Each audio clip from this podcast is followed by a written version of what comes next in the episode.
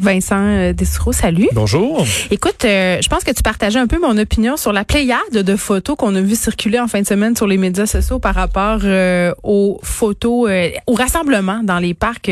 ça semblait être respecté quand même. Et il y a eu quand des appels aux policiers. Je ne sais pas si tu as vu ça passer sur Twitter, des gens qui ont appelé pour dire, je pense que le chum de mon ex est chez eux, il s'est commandé une pizza. Les gens sont en délation. beaucoup d'interventions, mais dans mon quartier quand même beaucoup. Mais effectivement, je pense que les, les images rendaient pas nécessairement justice au Montréalais là, sur le fait qu'on avait vraiment l'impression qu'il y a des milliers de personnes tous ensemble dans les parcs.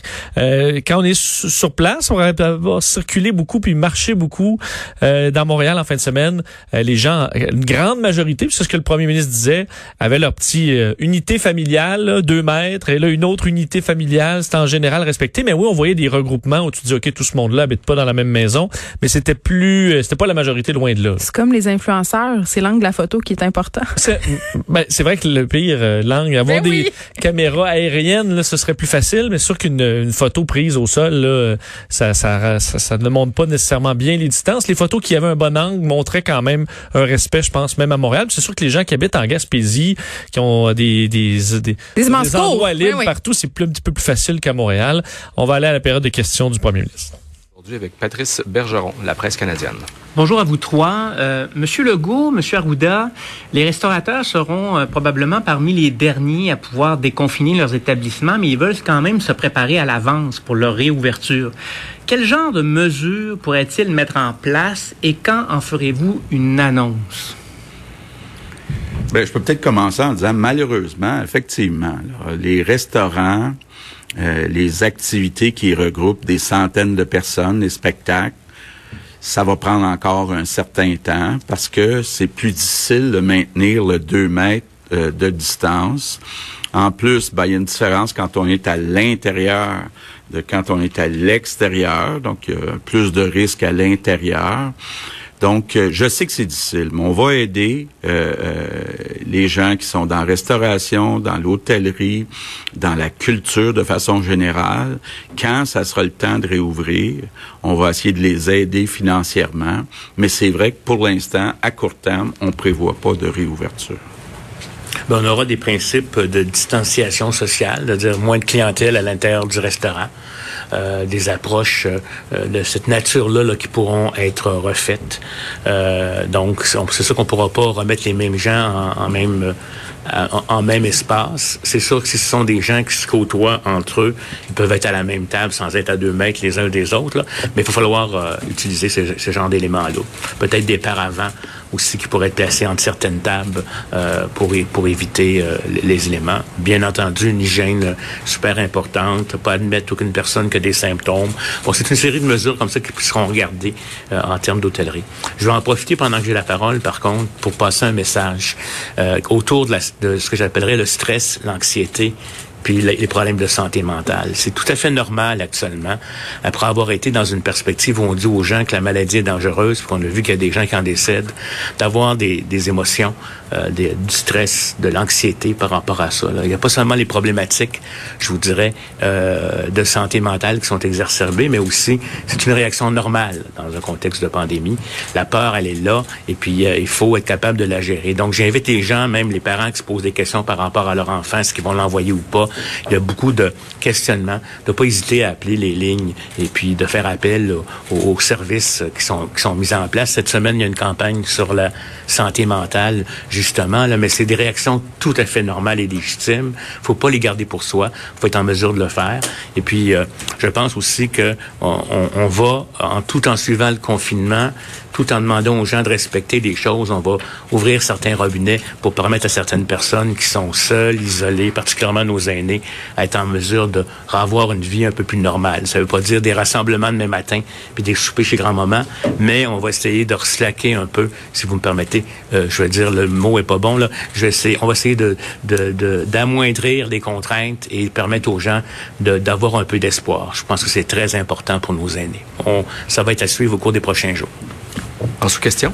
En sous-question, euh, Monsieur Legault, on a pu lire en fin de semaine, entre autres dans Le Devoir et dans d'autres journaux aussi, que votre ministre des Aînés rejette responsabilité par rapport à la situation dans les CHSLD, qui ne date pourtant pas d'hier, alors qu'elle a été ministre à partir de 2007. Est-ce que c'est parce que personne autour de Mme Blais, dans ses prédécesseurs, l'écoutait ou est-ce que vous, elle vous a déjà fait un portrait déjà très difficile des CHSLD euh, avant même la crise? Ben, comme je l'ai souvent expliqué, quand on est arrivé au pouvoir, puis une des raisons pourquoi Marguerite a accepté de se présenter avec la CAC, c'est parce qu'on avait un plan pour augmenter le financement, entre autres, dans les CHSLD. Ce qu'on a fait. Par contre, on s'est rendu compte que les postes, on n'arrivait pas à les combler. Donc, il faut augmenter de façon importante les salaires des préposés aux bénéficiaires. On discute actuellement avec la FTQ, la CSN. Les discussions vont bien, donc c'est euh, le premier geste à poser.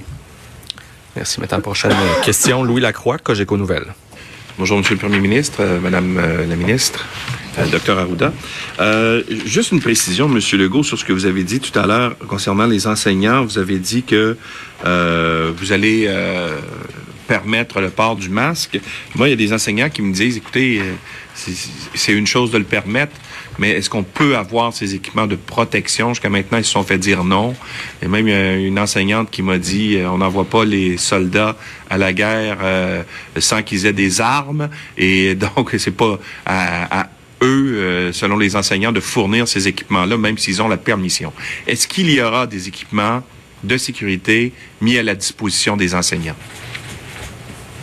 Ben écoutez, euh, je- pense que les discussions qu'on a ac- actuellement semblent dire que effectivement le ministère de l'Éducation pourra, si les gens veulent avoir un, un couvre-visage, etc., fournir le, matériel. C'est en, discussion actuellement, ça devrait être le cas. Donc, vous allez fournir tous ces équipements-là.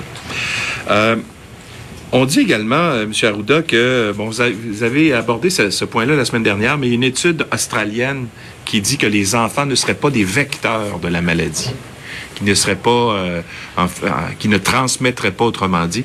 Est-ce que, à ce compte-là, on ne devrait pas les laisser aller voir les, euh, les grands-parents s'ils sont pas des vecteurs en tant que tels? Écoutez, en lien avec tout ce qui s'appelle immunité collective, euh, qui transmet, qui transmet pas, dans la littérature, on a des choses contradictoires. On a encore des gens qui disent que, que les enfants sont, peuvent, peuvent infecter autant que les adultes, d'autres qui, semblent dire l'inverse. Fait dans ce contexte-là, là, je vous dirais, là, puis quand on aura les confirmations ou plusieurs études contrôlées, puis qu'on pourra avoir la robustesse, on verra qu'est-ce qu'on qu'est-ce qu'on en fait.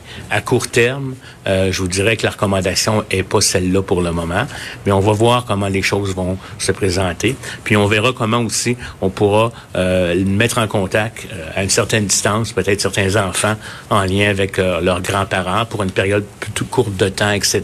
Là, ça va être analysé. Mais comme je vous dis, les données sont encore controversées. Il sort une étude à un endroit, il en sort une autre qui la contredit ailleurs. Il faut faire les analyses méthodologiques. Prochaine question. Alain Laforêt, TVA Nouvelles. Bonjour, Monsieur le Premier ministre, Madame, euh, Madame McCann, Monsieur le Directeur national de la santé publique. Euh, Monsieur Legault, on sait que ça s'est allé très vite depuis euh, huit semaines. On, a appris aujourd'hui que le CHU avait récupéré le 45 millions concernant les, les masques euh, qui sont jamais arrivés. Sauf qu'il y a quelqu'un au ministère de la Santé qui a autorisé de louer un hôtel qui appartient à un dirigeant ou qui a des liens avec la mafia et qui est considéré comme étant quelqu'un qui fait partie de la qui a fait de la contrebande? Est-ce que c'est normal que ça arrive, ce genre de situation-là actuellement, même si on est dans un état d'urgence? Ben, j'ai posé la question euh, ce matin. Ce qu'on me dit, c'est qu'habituellement, il y a effectivement plus de vérifications qui se font. Mais là, euh, on est en train de re-vérifier la situation, mais c'était pour louer des chambres à l'hôtel Best Western. Donc, euh, euh, on s'est pas méfié de qui était le propriétaire. Est-ce que c'était un ancien de la mafia? En tout cas, on train de regarder pour que ces, règles-là soient resserrées. C'est quand même inquiétant d'entendre euh, une situation comme ça. Là. Bon, vous avez décidé de retarder euh, l'ouverture de Montréal, entre autres, pour les commerces, sauf qu'on apprend qu'il y a des barrages qui ont été élevés, entre autres, les Laurentides, région de Beaumont, là, des barrages policiers, puis il y a des maires qui s'inquiètent du fait que les gens vont partir des zones chaudes pour s'en aller dans les zones froides et qui veulent pas vraiment voir arriver ces gens-là. là. Qu'est-ce que vous avez à leur dire aux gens, entre autres, de Beaumont et des Laurentides? Écoutez, il faut comprendre que euh, c'est normal que quand on commence à déconfiner pour euh, permettre certains euh, commerces de, de fonctionner, qu'on enlève certaines mesures. Ça va de pair. par contre, on le dit encore, là, les consignes, et je le répète, ça ne veut pas dire que tout le monde peut commencer à partir et s'en aller ailleurs. je sais qu'il va y avoir un grand appétit pour les chalets, etc. On va monitorer les choses. On avait dit, on avait laissé permettre certaines personnes de traverser en s'assurant qu'ils allaient être euh, chez eux pour magasiner ou circuler euh, dans, dans, dans, la zone, amener leur propre nourriture. Puis habituellement, c'était pour un déplacement qui était euh, comme plus définitif que l'aller-retour, aller-retour. Fait que je pense que quelque part, on va on va surveiller de la même façon qu'on qu'on fait confiance aux, Québécois pour la question de la distanciation, etc. Quand on commence à déconfiner, on va voir, on va suivre la situation. S'il y a des problématiques qui sont rapportées à ce moment-là, on, on pourra réévaluer avec la sécurité publique ce que ça peut vouloir dire. Puis comme je vous le dis encore, c'est sûr que euh, il y a comme un vent de liberté hein, qui vient avec le printemps puis qui vient avec euh, les déconfinements. Mais c'est une liberté qui doit être, euh, je vous dirais, dosée. Et, donc, c'est ce que je peux vous dire quelque part. On peut pas non plus empêcher toute circulation là, à l'intérieur du Québec complètement. Bon, la grosse annonce euh, aujourd'hui, Vincent, évidemment, c'est qu'on repousse d'une semaine la réouverture euh, des commerces à Montréal. Oui, et est-ce que c'est le début de plusieurs là, euh, reports? des repoussages. des repoussages, parce que quand même, on, on, le sentait, là, évidemment, que le bilan à Montréal ne s'améliore pas suffisamment. et on l'avait dit depuis le début que ce calendrier pouvait changer, évidemment, selon le bilan. bilan qui aujourd'hui ajoute 75 nouveaux décès. faut quand même dire la statistique, puis oui, c'est toujours c'est c'est chacun des êtres humains et tout ça. Et c'est dramatique. d'annoncer ça comme si rien n'était, en guillemets. Mais ça montre quand même deux mondes. 72 des 75 décès sont dans les résidences pour personnes âgées. Ça laisse trois décès quand même dans tout le Québec en dehors des résidences pour personnes âgées. Je sais mais quand ce décès-là, c'est ton père ou c'est ton enfant. C'est juste que pour la gestion du déconfinement, il faut en parler. C'est une donnée qui est quand même importante. Euh, le nombre de cas, 758 nouveaux cas, 18 nouvelles hospitalisations et c'est stable au niveau des soins intensifs. Euh, Monsieur Legault qui confirmait que les postes sont comblés là, dans les résidences pour personnes âgées. Par contre, là, ce qui arrive, c'est la fatigue. Euh, et on le comprend bien, là, huitième semaine pour plusieurs d'un marathon, là, euh, voir des gens mourir, euh, des, des, situations qui sont très, très difficiles et épuisantes pour le personnel dans le milieu. Alors là, on cherche davantage de gens sur Je contribue, où 8000 personnes quand même ont déjà été embauchées.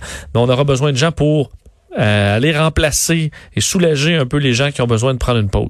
Vendredi, je parlais à un étudiant qui travaille euh, dans un CHSLD dans la région de la Beauce et il me disait euh, je travaille 7 jours sur 7, 10 heures par jour et je suis plus capable, je suis épuisé, mais le problème c'est que je sais que si je prends congé, ben les aînés n'auront pas droit. Euh, il me donnait l'exemple, euh, c'est lui qui sort pour se promener ou c'est lui qui va euh, donner certains breuvages l'après-midi. Donc il sait pertinemment que ça sera pas remplacé. Donc imaginez dans quel état se trouvent les gens qui travaillent en CHSLD. Ils le savent que s'ils prennent soin d'eux, ben il y aura personne pour prendre soin des autres. sais. Oui, et déjà il y en a qui y en a qui ont se sentent mal de prendre des vacances en temps normal pour pas mettre leurs collègues dans le trouble. Là, c'est pour effectivement qu'une personne âgée avec, qui tu, développes un lien mm. puisse boire ou être changé de couche.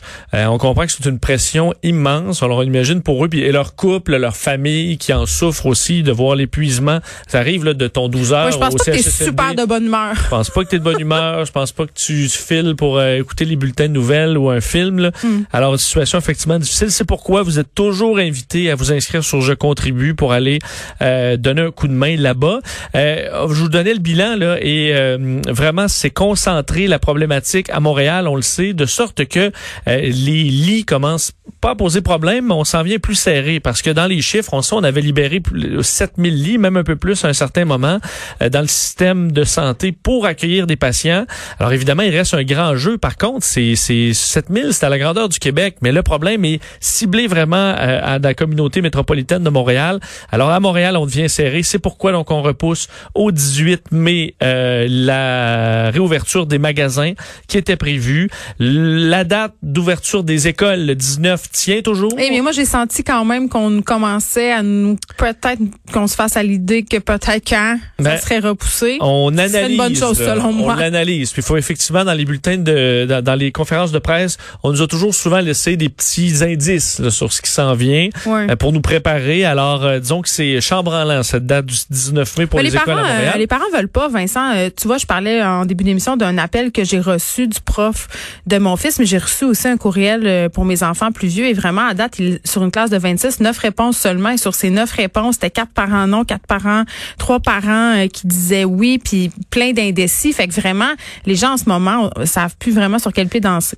Mais je pense qu'ils attendent, ils vont attendre à la dernière minute aussi. Comme Ben- justement, on reporte là euh, euh, en regardant au fil des jours. Euh, D'ailleurs, pour ce qui est du reste du Québec, le 11 mai, cette date-là tient toujours. Ça tient toujours, oui. Mais on peut s'attendre à des ajustements, ça aussi au besoin ou par endroit.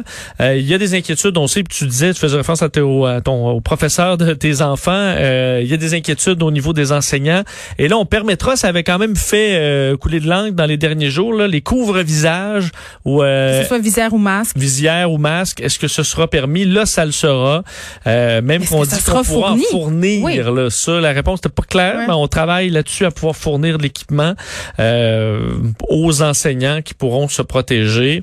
Alors, euh, on en est là. Et là, évidemment, euh, un des questionnements qu'on a et des craintes qui circulent, et je les comprends, euh, c'est la peur avec le déconfinement qu'il y ait des gens des régions chaudes qui aillent dans les régions froides. Et vraiment, là, les maires des différentes villes du Québec sont très inquiets que les Montréalais commencent à circuler un peu partout, que ce soit pour aller au chalet, juste pour faire un tour de char. Je voyais passer tout plein de messages aussi en fin de semaine sur les médias sociaux.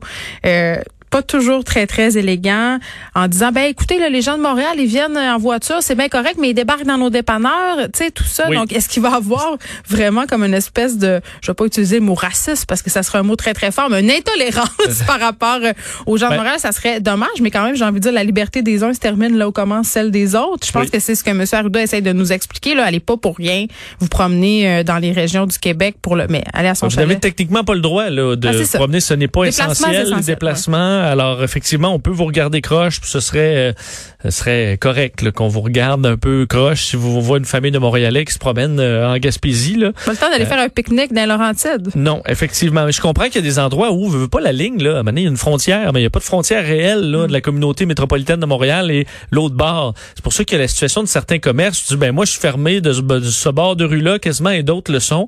C'est sûr que c'est frustrant, mais il y a quand même, une, à un moment donné, il y a une ligne qui doit être Puis tracée. on, on le disait avec le déconfinement, ben, on a levé certains barrages. Ça vient avec. Absolument. Donc, euh, faudra. euh, mais si tout le monde y met du sien et essaie de respecter les consignes le mieux possible, euh, ça devrait bien aller. Mais Soyez docile. Soyez, soyez.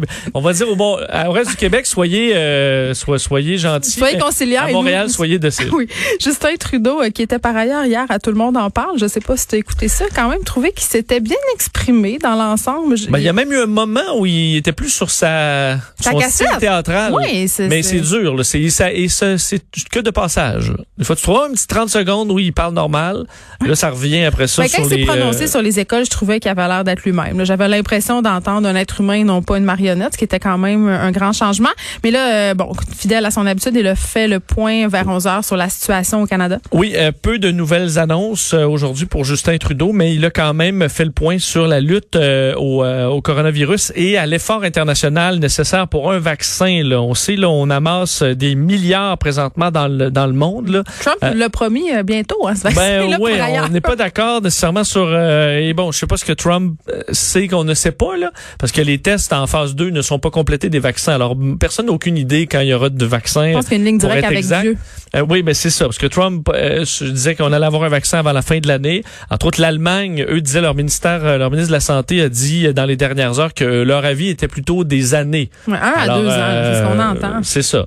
Euh, du côté de Justin Trudeau, ben lui s'avance pas sur un- une date là, mais plutôt sur un budget. là. Le Canada qui contribue à- quand même de façon importante à cette recherche mondiale. Je vous fais entendre le premier ministre là-dessus. Est-ce qu'on a le premier travaille ministre? fort pour assurer la sécurité des Canadiens et appuyer nos travailleurs de première ligne en préparant la relance de l'économie. Mais la COVID-19 est un défi mondial qui exige une solution mondiale et tout le monde doit faire sa part. La contribution du Canada à la lutte mondiale contre la COVID-19, qui s'élève à plus de 850 millions de dollars, comprend des investissements dans les travaux de recherche menés au Canada et ailleurs dans le monde.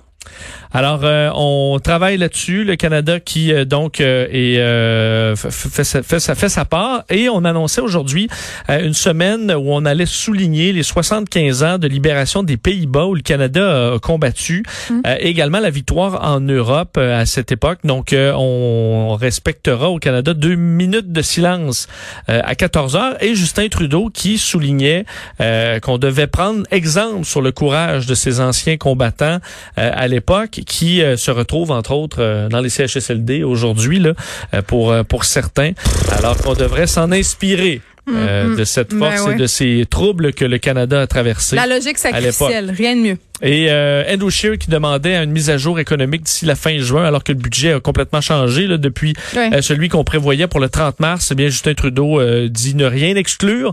Euh, Andrew Scheer qui demandait ça donc d'ici la fin juin. On sait que le, le déficit est maintenant évalué à 252 milliards. Alors effectivement, Hey, on euh, stressait quand c'était à un petit- 55. c'est ça. Alors là, on est dans un nouveau monde. Est-ce qu'on devra le chiffrer euh, pour Justin Trudeau? Ben, c'est ce qu'Andrew Scheer demande. Euh, ceux qui doivent stresser aussi, ce sont les gestionnaires chez Air Canada. Absolument, les bénéfices qui euh, ont été annoncés aujourd'hui pour le premier trimestre, trimestre qui n'a pas été complètement euh, affecté là, par la COVID-19, alors que janvier, février, ça allait plutôt bien. Euh, pourtant, 88% de baisse des bénéfices pour Air Canada au premier trimestre. C'est vraiment au deuxième, celui dans lequel on se retrouve, ce sera dans le rouge, là, mais un plongeon. C'est la là, couleur à de la marque après tout. Abs- Absolument. Le, le- le bénéfice était de presque 600 millions en 2019. C'est tombé à 71 cette année, brisant 7 ans d'augmentation des produits d'exploitation. Donc, euh, Air Canada qui parle d'une crise grave et brutale. Euh, on a baissé les capacités de vol de 90% On devra mettre au rencard près de 80 avions euh, les plus anciens d'Air Canada. Heureusement, ils ont de la liquidité, ce qui les aidera euh, au travers de cette crise, mais ils auront probablement besoin de l'aide du gouvernement. D'ailleurs, là-dessus, Justin Trudeau disait, ben, pour l'instant, on aide des travailleurs avec la subvention salariale là, qui euh, va coûter euh, plusieurs, peut-être même centaines de millions de dollars juste pour Air Canada, pour le gouvernement fédéral. Pour ce qui est de l'aide, euh, disons, à l'entreprise comme telle, on est à analyser tout ça. On sait que toutes les compagnies aériennes vont cogner aux portes de leur gouvernement respectif. Et comme le soulignait Geneviève Guilbeault, c'est pas demain la veille qu'on va aller boire un pina colada sur les plages du Mexique. Donc, on peut penser que la situation chez Air Canada n'ira pas en s'améliorant. Ça, c'est vrai. Peut-être du voyage à l'intérieur du pays, euh, mais encore là. On te retrouve tantôt avec Mario Attends. Dumont. Merci. De 13 à 15, les effrontés.